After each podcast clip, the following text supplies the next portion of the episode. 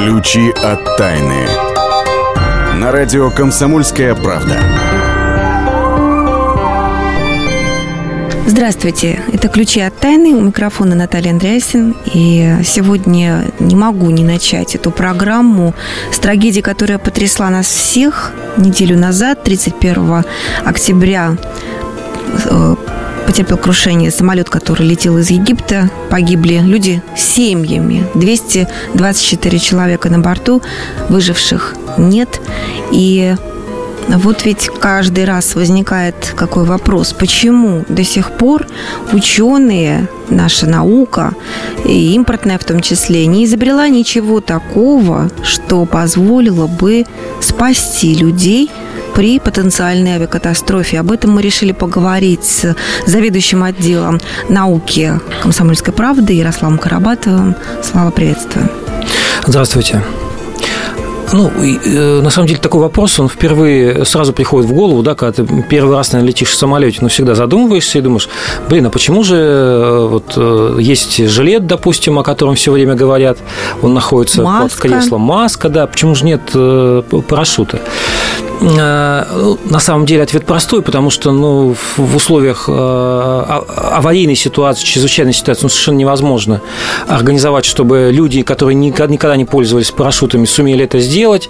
А, вот. И, а, а, э, допустим, обеспечить парашютами экипаж, это значит, ну, когда у ребят э, дрогнут нервы, да, они первые, ну, инстинкт самосохранения, они первые выскочат, условно говоря, да, и не будут заботиться о спасении, о спасении пассажиров. Вот.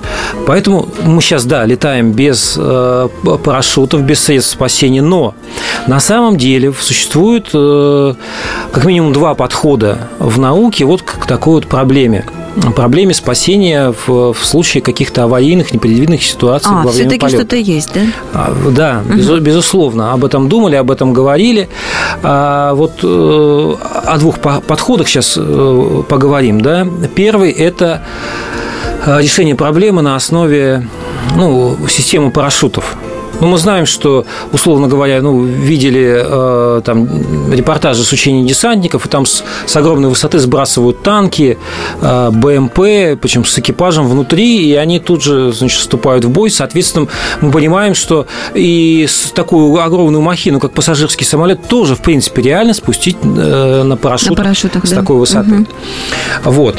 А, вот в, в России, в частности, в ней парашютостроения разрабатывали подобные системы, они основаны... Ну, меха, какой механизм? Условно говоря, вот э, возникает э, аварийная ситуация. Командир корабля понимает, что иного выхода нет, нажимает, э, значит, на кнопку, которая активирует вот эту систему. Угу. И что происходит в дальнейшем? Значит, отстреливаются крылья, оперение самолета, двигатели, хвостовая часть и... Люди остаются как в капсуле. Люди остаются внутри, как в капсуле, да. Причем э, это Герметичная такая. Э, да, причем она делится на несколько отсеков. А, Отсеки зачем? Ну, для того, чтобы... Ну, все-таки это слишком большой объем, допустим, фюзеляжный самолет, в котором там 300-400 человек. Это очень много. Uh-huh. Вот. Э, они предлагают такую систему, то есть во время аварийной ситуации значит, выстреливается... А, ну, сначала отлетают вот все эти детали уже ненужные, выстреливается парашют, и потом а, вот эти капсулы разделяются, ну, то есть единый фюзеляж, там опускаются перегородки герметичные, э, и части фюзеляжа отстреливаются там, допустим, носовую часть, середину и хвостовую часть, и они спускаются на парашютах. При приближении с землей включаются там тормозные системы, и э, люди спокойно приземляются. В принципе, все это есть. Мы э, там видели, технические возможности есть. Допустим, американцы сажают отработанные ступени космических ракет при помощи парашютов угу. на специальные платформы в море. В таком, в мини-формате, да, все это существует э, в военных самолетах, да, когда экипаж может катапультироваться там с любой высоты совершенно. Но, вот. тем не менее, это не внедряется. Но, тем не менее, это не внедряется. Почему? Не внедряется по нескольким причинам. Ну, первое, это э, непонятно, как это, как это сработает, а вдруг это может сработать Э, ну, допустим, глюк системы, ну, мы знаем, там вот э, компьютерная система система, да, иной раз она может зависнуть. Угу. Нет страховки, что вдруг это вне зависимости от воли экипажа система не, не начнет срабатывать. Без какой-либо видимой причины да, начнет причины. откидывать хвост, крылья да, и так да. далее. Угу. Вот. Раз. Второй момент – это, конечно, удорожает стоимость. И непонятно, сможет, смогут ли авиакомпании продавать вот такие дорогие билеты, скажется ли это на уровне перевозок. Тут еще есть один такой момент. Дело в том, что вот на все виды э, чрезвычайных происшествий система не может работать, потому что, условно говоря, вот э, пассажиры э, питерского борта, они погибли скорее всего, от баротравмы. Дело в том, что когда происходит резкая герметизация на высоте 10 километров, а представь, что это давление а, совершенно другое, э, кислород, э, уровень кислорода совершенно низкий, и люди теряют сознание а, моментально, и э, выжить очень сложно. Ну, практически, это практически невозможно. То есть, да, эта капсула может упасть на землю, но люди... Но им уже не поможет. А тогда, может быть, им помогла бы вторая разработка. Вот ты в самом начале сказал, что их две. Вторая да. разработка, она там с какими-то а, шариками. Есть, есть разработка. А, это молдавский инженер Александр Балан. Он предлагает э, свою, свою разработку. Она состоит из двух вещей. Во-первых, в случае чрезвычайной ситуации э, происходит впрыскивание в топливные баки специальной жидкости, жидкости, которая делает керосин твердым, и он не, не может взорваться.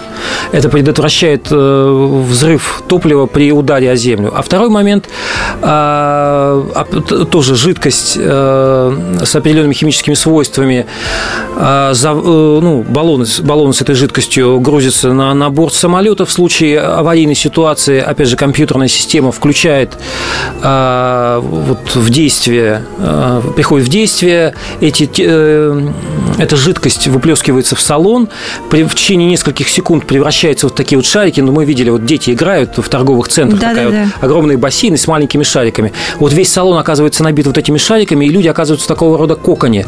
Да, то есть они получают, получат, конечно, сильный удар, но он будет смягчен а, тем, что а, вокруг тебя вот сплошные вот эти вот тугие шарики, да, и велика вероятность, вот Балан а, приводит цифру 90% э, выживаемости, да, да на теоретическом уровне. Но мы пока прервемся, чтобы вернуться в эту студию буквально через несколько минут, и тогда вы узнаете о новых разработках крымских ученых, которые буквально скоро-скоро собираются правильно-приправильно лечить нас с помощью вина. Ключи от тайны. Здравствуйте, я Елена Ханга. Я предлагаю вам присоединиться к нашему женскому клубу.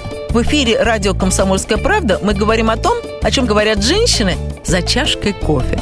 Политика, проблемы экономики, санкции и механизмы импортозамещения – а еще семья, муж, дети, пожилые родители, любовники и многое другое, что сегодня волнует нас всех. Присоединяйтесь к нашему клубу по вторникам 21.05 по московскому времени. Ой, да, забыл сказать. Мужчины могут подслушивать. Ключи от тайны. На радио «Комсомольская правда».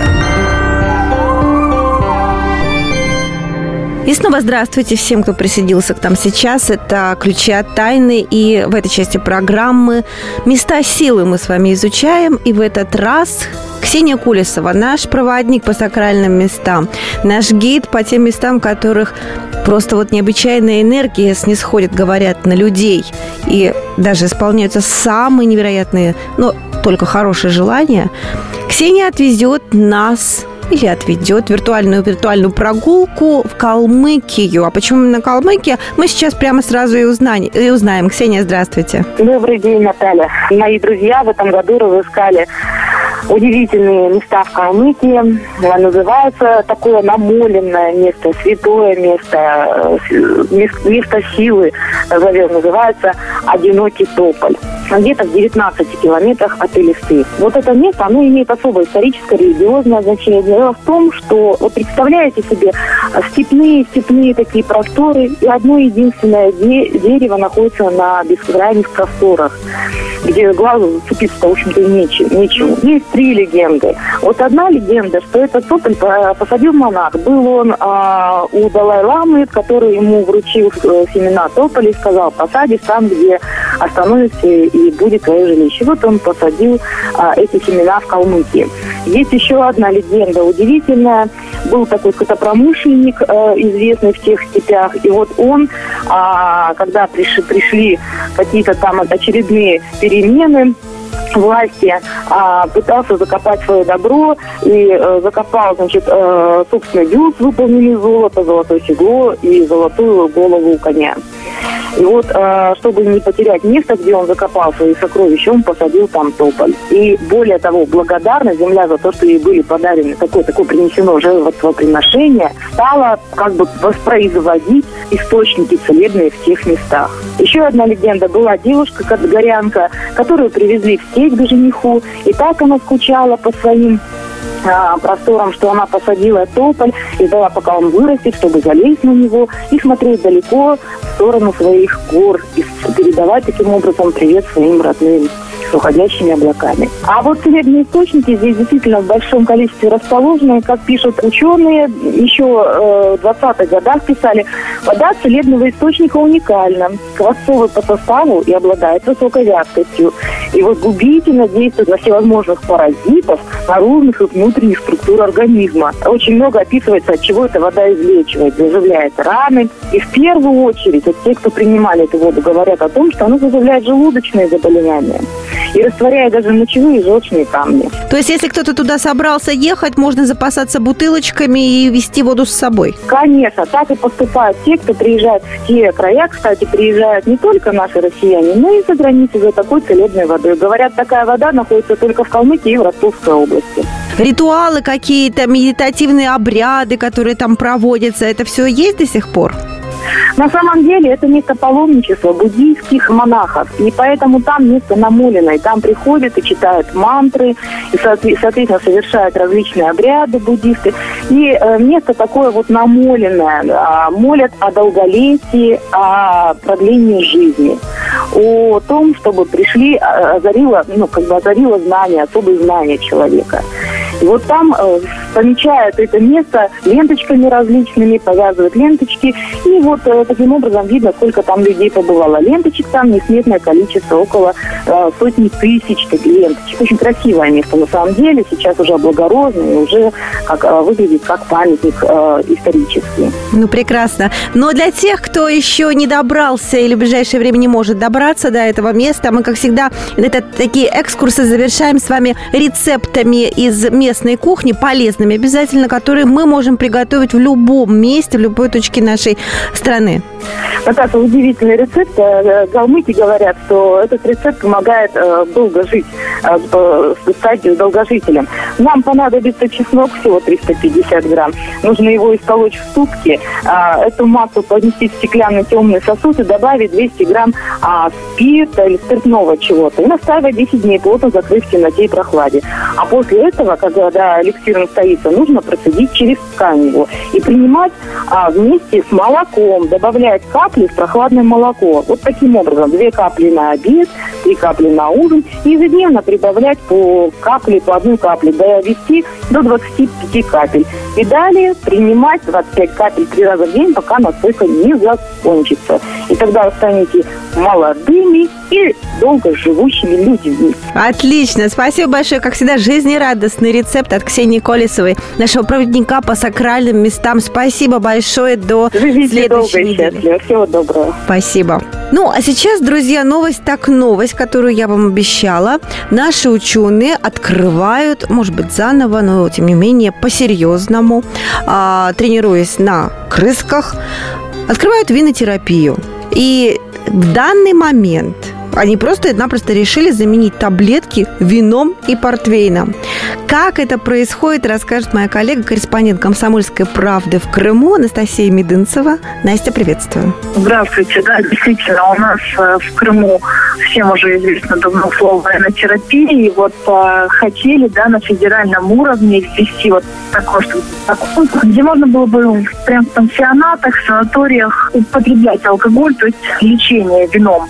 Ну вот у нас уже в Национальном научно-исследовательском институте винограда и вина Магарач, который находится в Ялте, ученые приступили к тестированию. Они на крысах да, хотят э, доказать, э, что э, вино – это полезно. Я предлагаю сейчас убрать от радиоприемников мужчин, потому что я представляю, им просто, наверное, дурно станет, сколько прекрасного вина, Мадеры и прочих портвейнов будет сейчас переведено в рамках этого эксперимента на крыс. Да, действительно. И вот пытаются, да, ставят как бы такие пробы, тесты, это все а, с прошлого года а, по а, крыс вином. И вот я думаю, что если все получится, то уже в следующем году, в 2016, ученые скажут, значит, действительно ли вино лечит и, а, возможно, действительно докажут целебную составляющую вина э, Министерства здравоохранения. Ну, понятно. А тем не менее, на данный момент ведь есть э, в любом случае э, какие-то выводы виноделов, довольно-таки старых, кстати говоря, живущих и на данный момент в Крыму,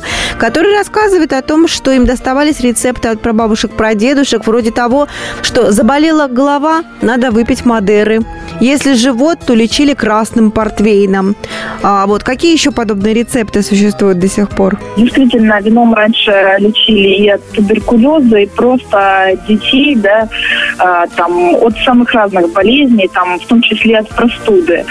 А, живот, голова, все это как-то где-то со специями есть рецепты, а, где-то просто пьют вино. Ну, вот действительно такая практика у нас в Крыму есть. Большое спасибо, Анастасия Медынцева, корреспондент «Комсомольской правды» в Крыму на страже нашего здоровья с приготовленным, но пока не наполненным бокалом для вина. Потому, почему не наполненным? Потому что мы все-таки ждем заключения врачей, которые пока и измеряют, так сказать, степень полезности вина и прочих портвейнов на крысах. Крысы, кажется, пока не жалуются. Мы вернемся в эту студию через несколько минут для того, чтобы продолжить наш э, поиск ключей от тайны и будем с вами пытаться понять, неужели действительно у каждого человека существует свой ангел-хранитель или не у каждого.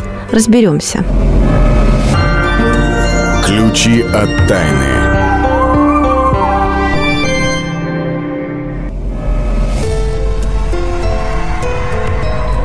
Ключи от тайны. Люди желают знать, что будет – но зачастую не знают того, что уже произошло.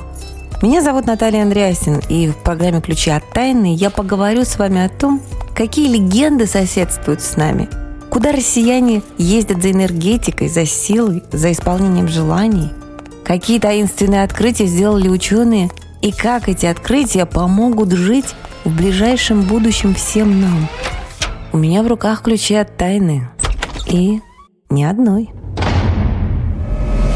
Программу «Ключи от тайны» с Натальей Андреасен слушайте каждую пятницу в 22.05 по московскому времени.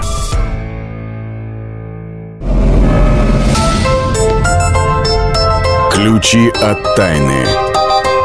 На радио «Комсомольская правда».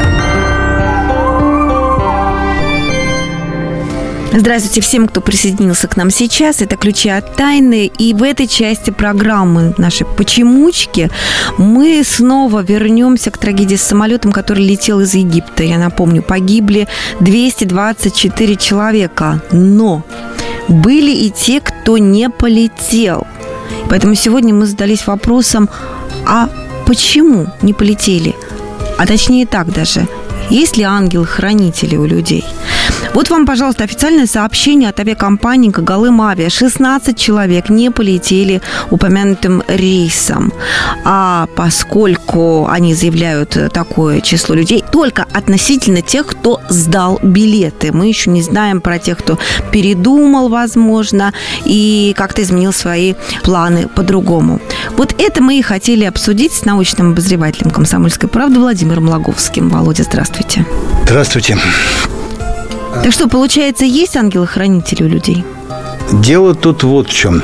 Ну, смотри, ты говоришь, 16 человек сдали билеты. Правда, это не совсем... Это, это, это я ссылаюсь на Кагалымавиа. А, ну, может быть. Но вот по, пока по нашим данным, которые удалось собрать «Комсомольской правде», э, нашим региональным ну, представителям, э, абсолютно точно не полетели 4 человека. Значит, одна семья, э, муж с женой, э, я сейчас не, не могу сказать точно, кто-то из них э, вылетел раньше, э, закончил свой отпуск, потому что на работу надо было, да, кто-то продлил свой отпуск, свой отпуск, не полетели, а одной женщине приснился страшный сон, она посчитала это знаком и сказала, нет, я не полечу. Вот угу. по нашим подтвержденным данным это 4 человека. Может быть, там и все 16 наберутся, но... И тем не менее вопрос остается, и который это я только подтвердит вот ту теорию, которую э, почти математически, да какой почти, точно угу. математически доказали, ну, несколько, несколько человек. Так. А, вот об, об этих вот математических таких вот аномалиях, что ли, да, я каждый раз вспоминаю, когда вот происходят такие э, жуткие катастрофические со, э, события. Об этих аномалиях мне рассказали, в общем-то, давно. Пришел ко мне математик, кандидат тех, технических наук, а, не, не технических, а механико-математических наук, то есть настоящий математик. Вот. Вы знаете, в чем суть? Еще в 1958 году американский социолог Джеймс Таутон проанализировал более 200 железнодорожных крушений за предыдущие 30 лет. Ну, так, знаешь, на поездах больше ездили, чем на самолетах. Ну да, конечно. И вот какую закономерность он выявил. Внимание. Поезда, закончившие свой путь трагически, в среднем были заполнены на, 60%, на 61% от максимального возможного числа пассажиров, в то время как благополучные поездки отправлялись не менее 76%. То, то есть в благополучные садилось большее больше количество людей, людей. чем э, в те поезда, э, чье путешествие закончилось трагически. Угу. Э, то есть люди перед, ну, по каким-то причинам отказывались отказывались от этой поездки, и это спасало им жизнь. То есть, ну, как минимум, как максимум избавляло от неприятности вот этой, вот этой катастрофы. Вот ко мне пришел человек такой, Валерий Исаков. Там мы, говорит, э, провели исследование по авиакатастрофам. Говорит, ну, идея не моя, а это еще идею подсказал аж сам Стивен Кинг. Ну, не ему подсказал, а просто он тоже попробовал м изучить. И были, были mm-hmm. публикации на эту м, тему. А, ну, можно сказать, что Стивен Кинг первый обратил внимание на эту проблему. А, а обратил он на него внимание после одной из авиакатастроф на маршруте Денвер-Бостон. Он позвонил, Кинг позвонил в авиакомпанию, ему сообщили, что 16 человек не полетели смертельным рейсом, сдали билеты. Угу. Еще трое опоздали. А обычно, по статистике, вот на этот рейс от путешествия отказываются не более 10 человек. То есть, понимаешь, опять какое-то превышение. Почему вдруг и больше, вот это, да? Да, и вот это вот Валерий Исаков, кандидат механико-математических наук. Он говорит, а мы взяли, вот тоже попытались вот проанализировать э, вот, эту, вот эту ситуацию. Знаешь, по, это, это был конец 90-х годов, где-то вот так вот. Нет, ну да, примерно так. По российским авиакомпаниям не смогли получить э, такую статистику, а западная была статистика по количеству э, людей, отказавшихся от полетов. И вот, ну, выявили рейсы, которые закончились. И постоянно одно и то же. То есть это все подтверждает одно правило. Людей больше отказывается да, больше. от рейса, которые заканчиваются так, трагически. Смотри, вот, вот этот самый, который анализировал э, железнодорожные катастрофы, нашел, что в среднем на неблагополучные рейсы на, на 15% больше людей а, отказываются. А вот анализ, который привел Исаков, э, показал, что на 18, еще 3%, на 18% больше людей отказываются от неблагополучных рейсов. У меня предположение, которое немножко с на, нас с небес на землю спустит. А может быть, речь все вся о том, что это просто менее удобные рейсы. Ночные, скажем, там.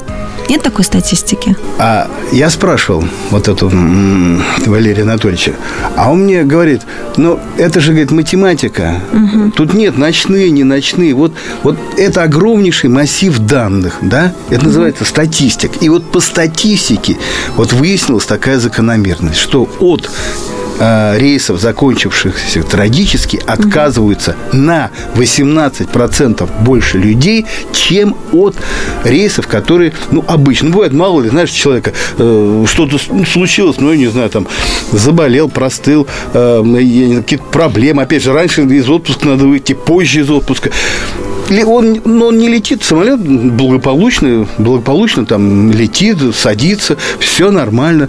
Вот. Так вот, таких отказов, считай, 15, да? А, а когда рейс неблагополучный, отказываются больше. И вот, вот говорит, я его спрашиваю, что, ангелы-хранители существуют? Ну, вроде тебя, говорит, ну, не знаю, но вот есть такая ну, странная ну, закономерность. Да, мы не можем ответить на вопрос, все-таки есть они или нет, а можем только задаваться этим вопросом. Но, с другой стороны, а можно как-то распознать знаки, которые посылает судьба? Ну, вот женщине приснился страшный сон. Но ведь она такая, видишь, чувствительная оказалась, что среагировала на это, понимаешь? Mm-hmm. Ну, это очень мнительная, понимаешь? Может, ее, ее нервная система так настроена, что, понимаешь, достаточно было, э, как такой прибор, триггер, вот чуть толкнул, и все, у нее сработала вот эта защитная система. Нет, нет, не полечу. Вот. А сколько таких знаков посылает нам судьба, и мы их просто не понимаем. Э, хотя Иной раз, опять же, если принять гипотезу, что ангелы-хранители существуют, иной раз они не то, что знаки там посылают, а просто как-то устраивают так. Ну, условно говоря, человек едет на машине, у него лопается колесо. Он останавливается, это колесо меняет, потом едет дальше и видит страшную, страшнейшую аварию впереди, в которую, наверное, если бы он не остановился, он мог бы, он мог бы попасть. Вот случайно это совпадение или все-таки существуют какие-то какие высшие силы? Для верующих людей это никаких э, вопросов, воп- вопросов нет. нет. Да. Для сомневающихся, Конечно, возможно. да, говорит. Вот это, угу. конечно, существует. Ну, а я, закругляя эту часть нашей программы, хочу сказать, что если вам, дорогие слушатели, ангелы-хранители помогают, или вы считаете, что они вам помогают, но не можете их не видеть, не почувствовать, не объяснить, как и это происходит, просто поблагодарите ваших помощников, и все Пускай у вас будет хорошо. Благодарю вас. Владимир Логовский был в нашей студии. А дальше я вам предлагаю послушать нашу постоянную рубрику «Темные истории» а, про остров, который называют кладбищем Атлантики. Темные истории. На радио «Комсомольская правда». Северная часть Атлантического океана. Остров Сейбл. 2011 год. Смотрителя маяка по имени Адама Кичера пришлось срочно эвакуировать с острова и отправить на лечение в психиатрическую больницу. Мужчина бредил. Он говорил, что каждую ночь призраки со шхуны Сильвия Мошер преследовали его и умоляли о помощи. Кичер был первым обитателем острова Сейбл. Этот небольшой кусок суши в форме полумесяца расположен недалеко от побережья Канады. Его длина 42 километра, а ширина всего полтора километра. На нем растет только трава. Сейчас там работают два десятка человек. Это работники маяка и метеостанции. Сейбл называют кладбищем Атлантики и пожирателем кораблей. Сколько судов исчезли здесь, точно неизвестно. Сейбл еще называют «кочующим островом». Со скоростью 230 метров в год он ползет сот милей в сторону большей глубины. При этом его тяжело разглядеть с моря, особенно в шторм. Моряки утверждают, что песок, подобно хамелеону, окрашивается в цвет океана. Ученые считают, что севшие на мель и выброшенные на берег корабли засасывают зыбучие пески острова. Одной из последних жертв пожирателя кораблей стал большой американский пароход «Масхаттенд», После этого на острове и установили маяк. Время от времени проглоченные островом обломки судов поднимаются на поверхность. Между тем Сейбл продолжает медленно двигаться в неизвестном направлении. Темные истории. Меня зовут Леонид Захаров. Я не повар и не ресторатор, я простой журналист, который очень любит готовить. И еще я чрезвычайно любознателен, постоянно ищу новые рецепты и каждые выходные стараюсь порадовать семью и друзей чем-нибудь необычным. Да, у меня не все получается, но уж если что-то получилось, можете не сомневаться, я не упущу случая об этом рассказать в программе «Отчаянный домохозяин» на радио «Комсомольская правда». Встречайте Леонида Захарова и лучшие кухни мира в программе «Отчаянный домохозяин». Каждую субботу в 9.05 по московскому времени на радио «Комсомольская правда». Ключи от тайны. На радио «Комсомольская правда».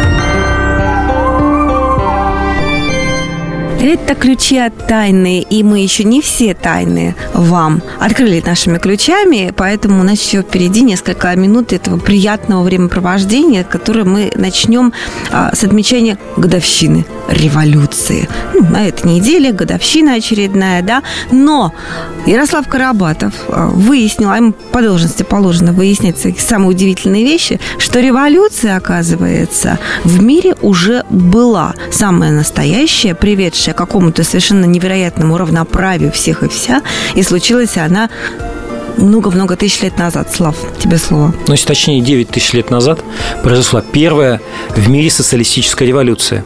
И родина ее стала не, не Россия, а вот территория, которую мы называем Восточная Анатолия, это в Турции. Ну, не на курортных, а не на побережье курортном, а где-то там. Средняя территория. Да, средняя территория. А, э, селение называется Читал-Гуюк.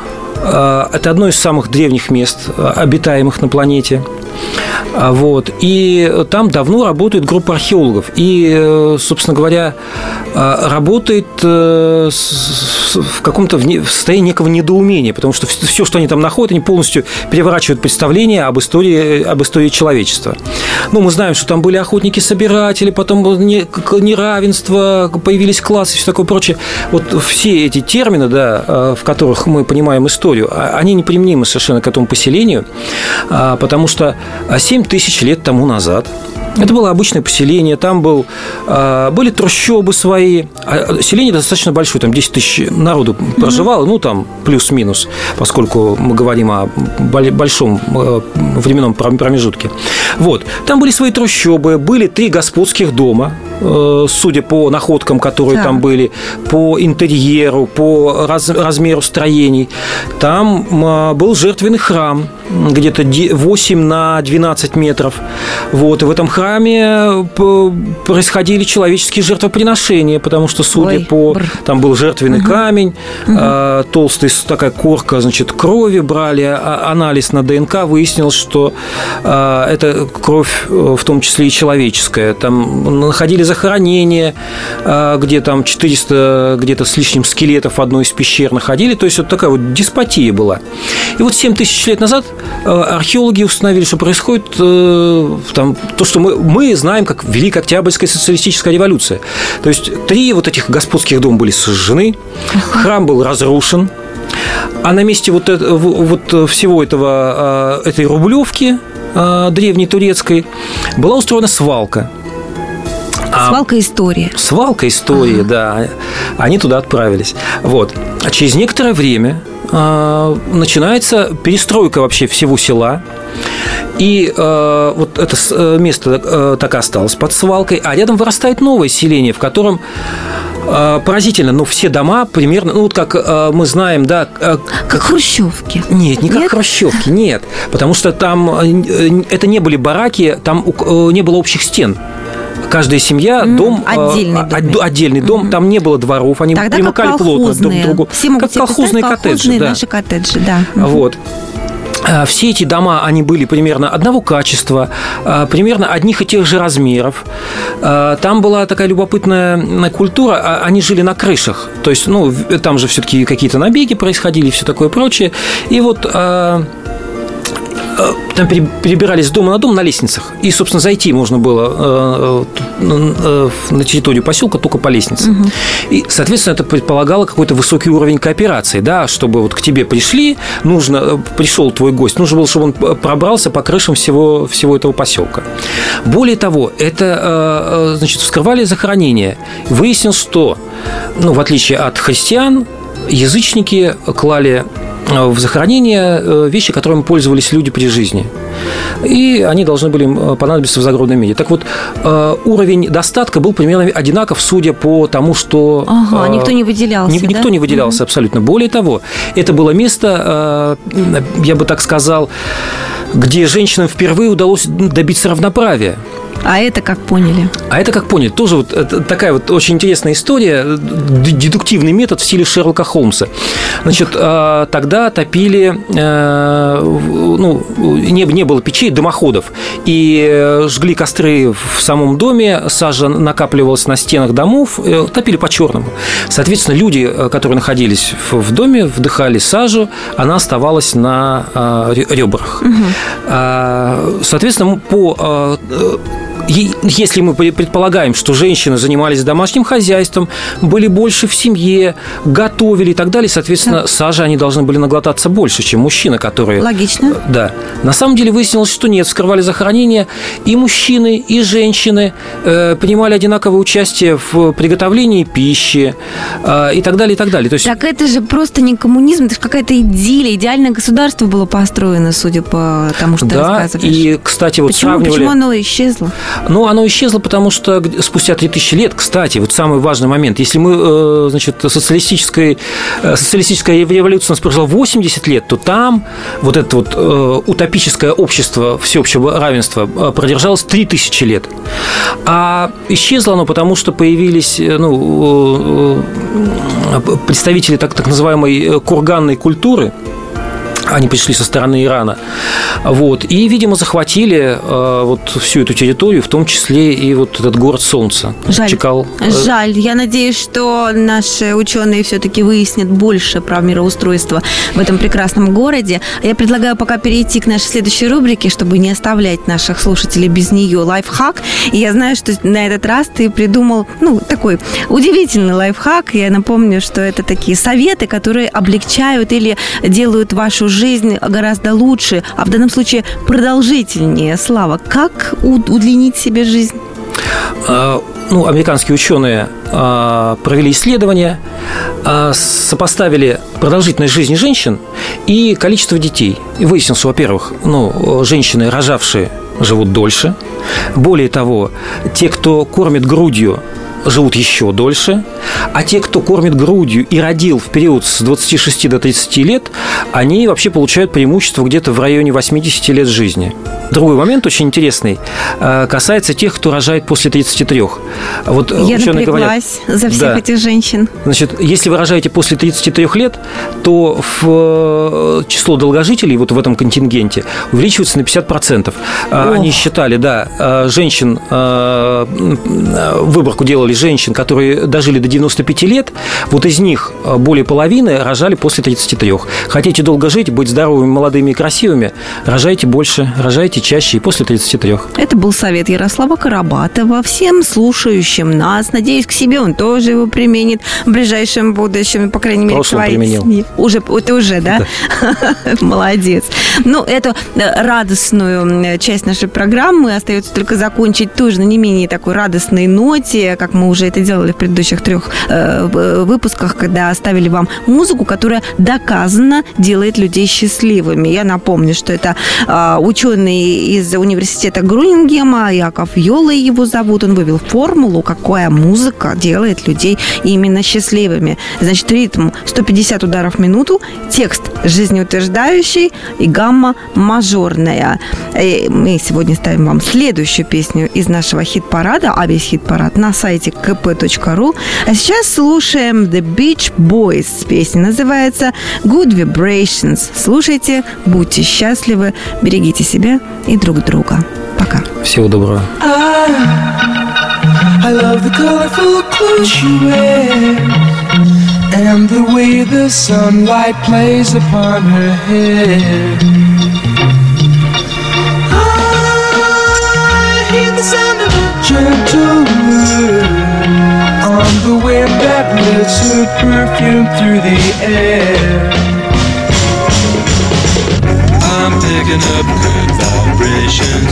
She's giving me the excitations. I'm picking up good vibrations. She's giving me the excitations. Good, good vibrations.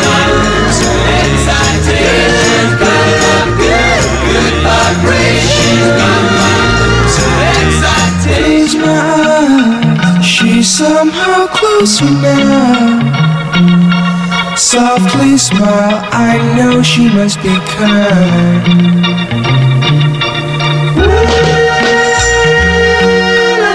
In her eyes, she goes with me to a blossom room. I'm picking up good She's giving me the excitations. I'm picking up good vibrations. She's me the excitations. Good, good. Excitations. Good, good vibrations.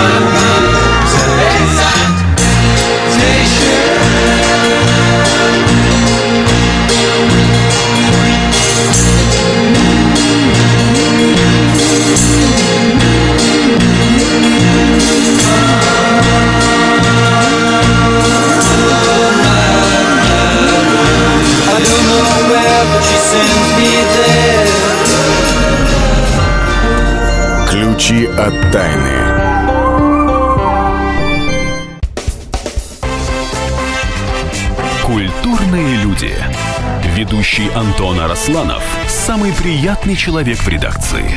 Он настолько располагает к себе, что ему не отказывают в интервью даже те, кто принципиально не общается с прессой. Друзья, я приглашаю вас поучаствовать в обсуждении самых разнообразных культурных тем. Мне будет очень приятно, а вам очень интересно. Айда Арасланов. Айда сущий интеллигент. Слушайте программу «Культурные люди» по понедельникам, средам и пятницам с 9 вечера. Не пропустите, а то не культурно как-то.